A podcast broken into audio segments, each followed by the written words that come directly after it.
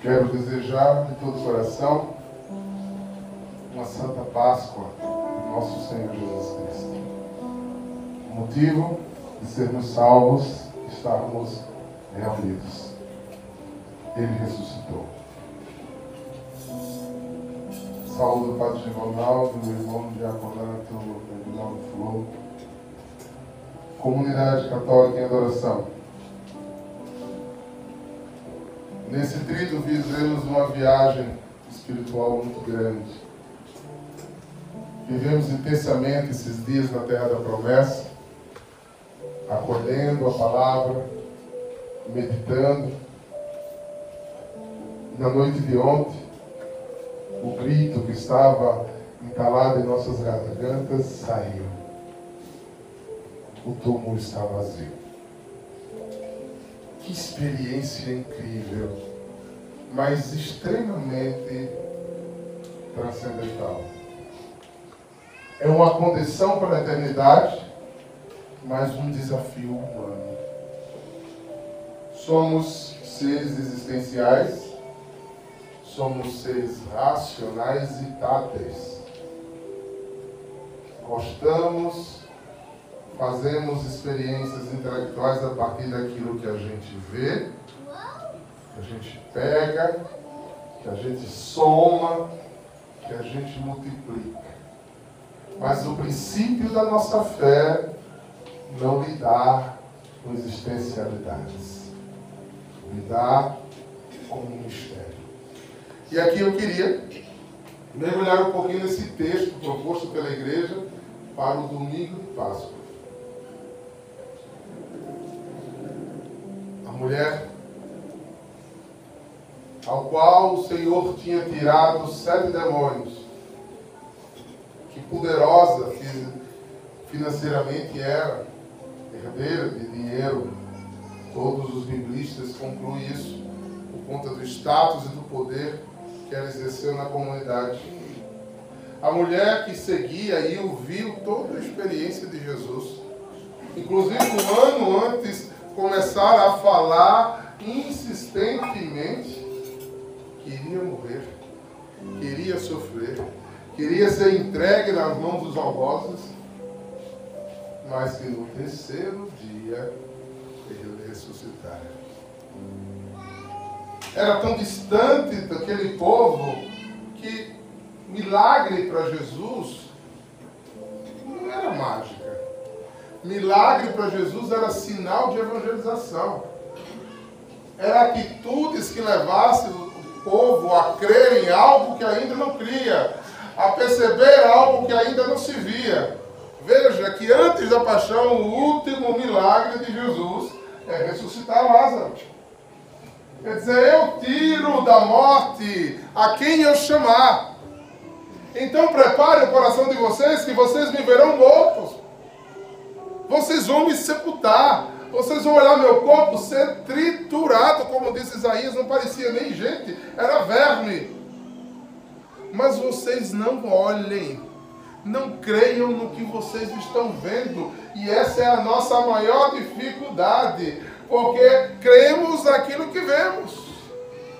Por isso, quantos de nós têm dificuldade com a morte dos nossos entes queridos? Porque a nossa fé não está muitas vezes cheia de imortalidade.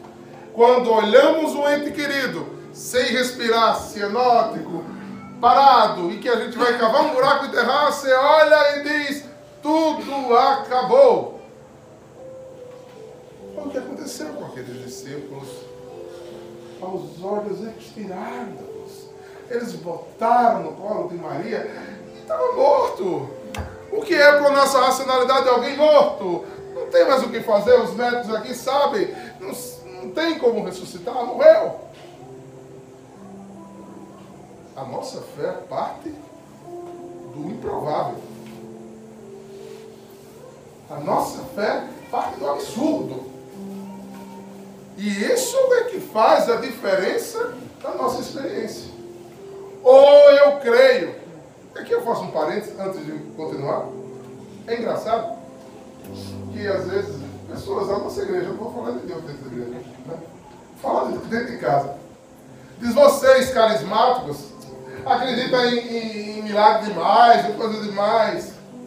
Ah, ah, aquele texto, aquele texto que Jesus escreveu da multiplicação do pão, não foi a multiplicação do pão. Foi o pão da partilha. Eu fico a meditar, sabe, pai? Um povo que duvida que Jesus pode multiplicar pão, como é que acredita que Jesus ressuscitou dos mortos? Como é?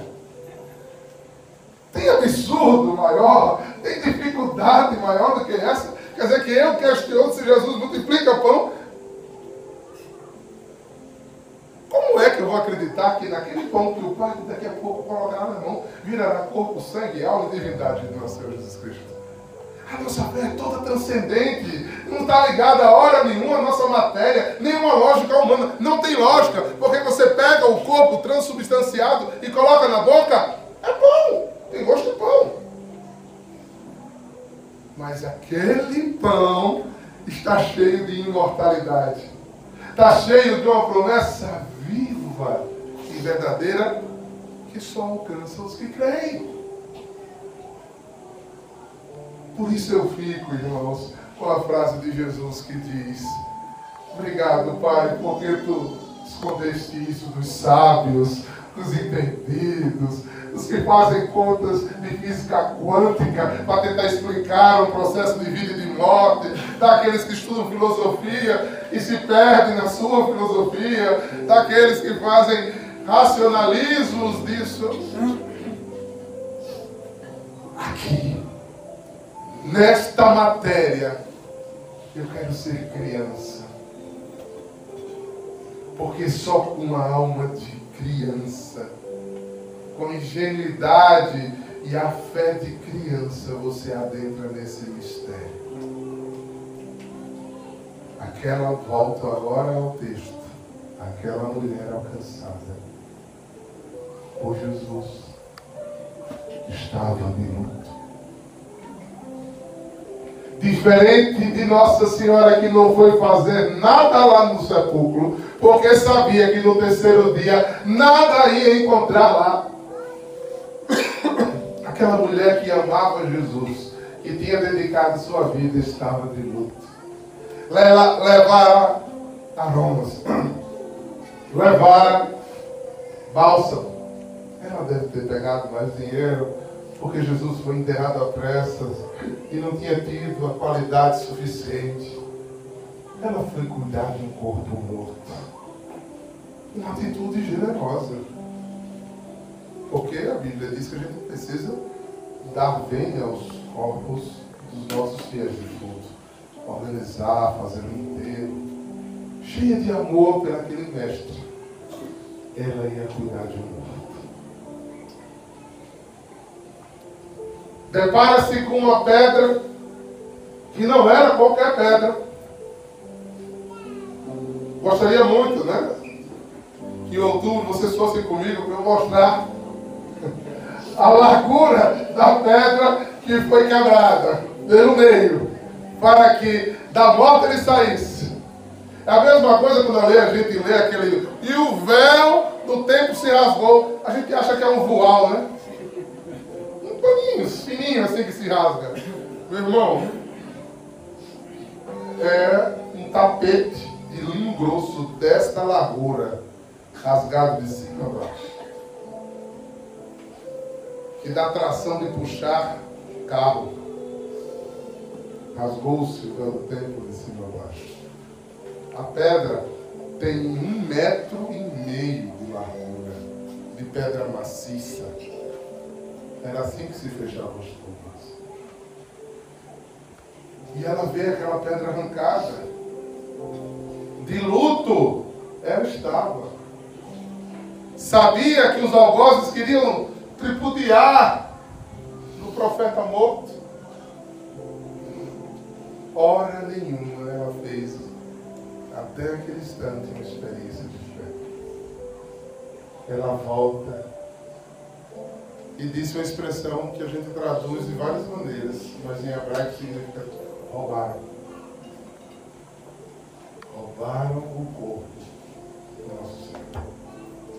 roubaram aquele corpo que nós íamos venerar, pois aquele homem foi um profeta, como disse o pessoal de Emaús, rico em palavras e atitudes. Mas como eles mesmos disseram, mas morreu. E eles voltam. Os discípulos correm. Porque não se deve roubar um defunto. Veja que todo esse texto é humano. Esse texto sinaliza a nossa dificuldade de transcender.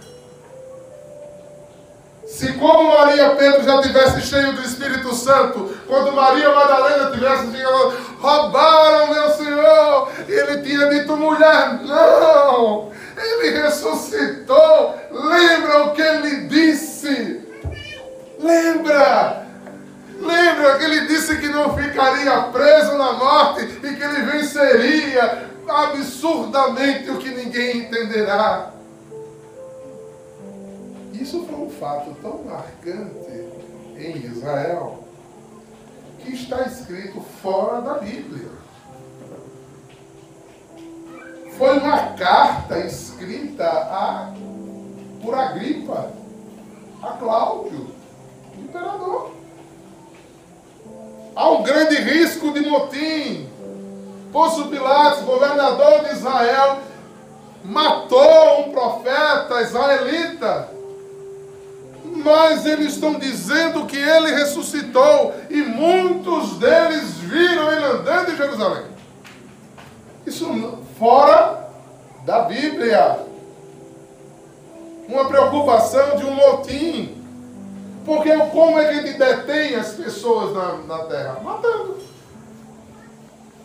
Como é que a gente oprime as pessoas na terra? Matando.